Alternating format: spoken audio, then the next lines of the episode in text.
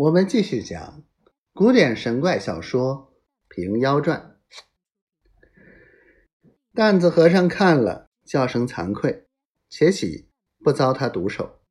只是一见那头陀独自一个坐在人家门首，好不冷淡。得个人作伴也好，为啥抵死不容？比及让他了了吧，又来东寻西觅。只恐我还在左近，放心不下，其中必有缘故。终不然，要做打家劫舍的勾当，怕我碍眼。这个荒村草舍，料有甚大财香，动了他火，好生难解。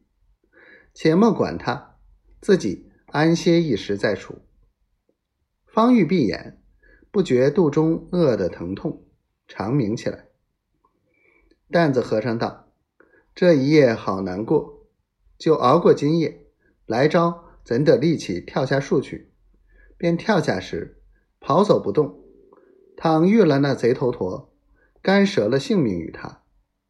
闻得仙人参松如柏，我且学他一学，把树枝上的绒毛摘来试尝看，虽不可口，却也清香。”吃了些，饮得兴起不耐烦，不论老的嫩的，满把的放在口中乱嚼，咽下许多，也觉得腹中充实了些。忽然一阵风来，远远的闻得嚎呼哭泣之声。担子和尚道：“奇怪，这里又不是闹热村房，此声从何而来？”侧耳再听时。其声哀急，又像个妇女声音，分明在前面茅屋那一搭。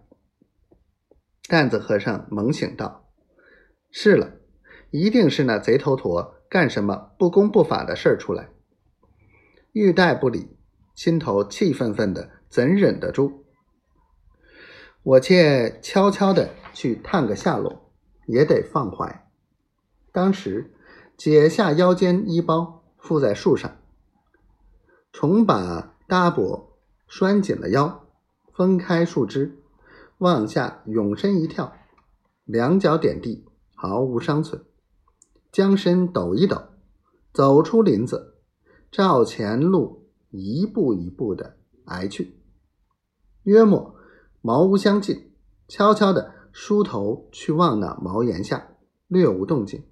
再走几步，向前看时。已不见了头陀，走上檐头，左右细看，端的不见了。侧耳听时，里面哭声也止住了。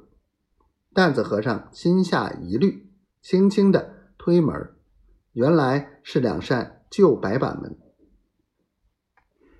这头陀在里面用棍儿撑着，撑得不牢，初是推不开，以后用力一掌，噗的一声，棍儿倒地，左一扇门早开。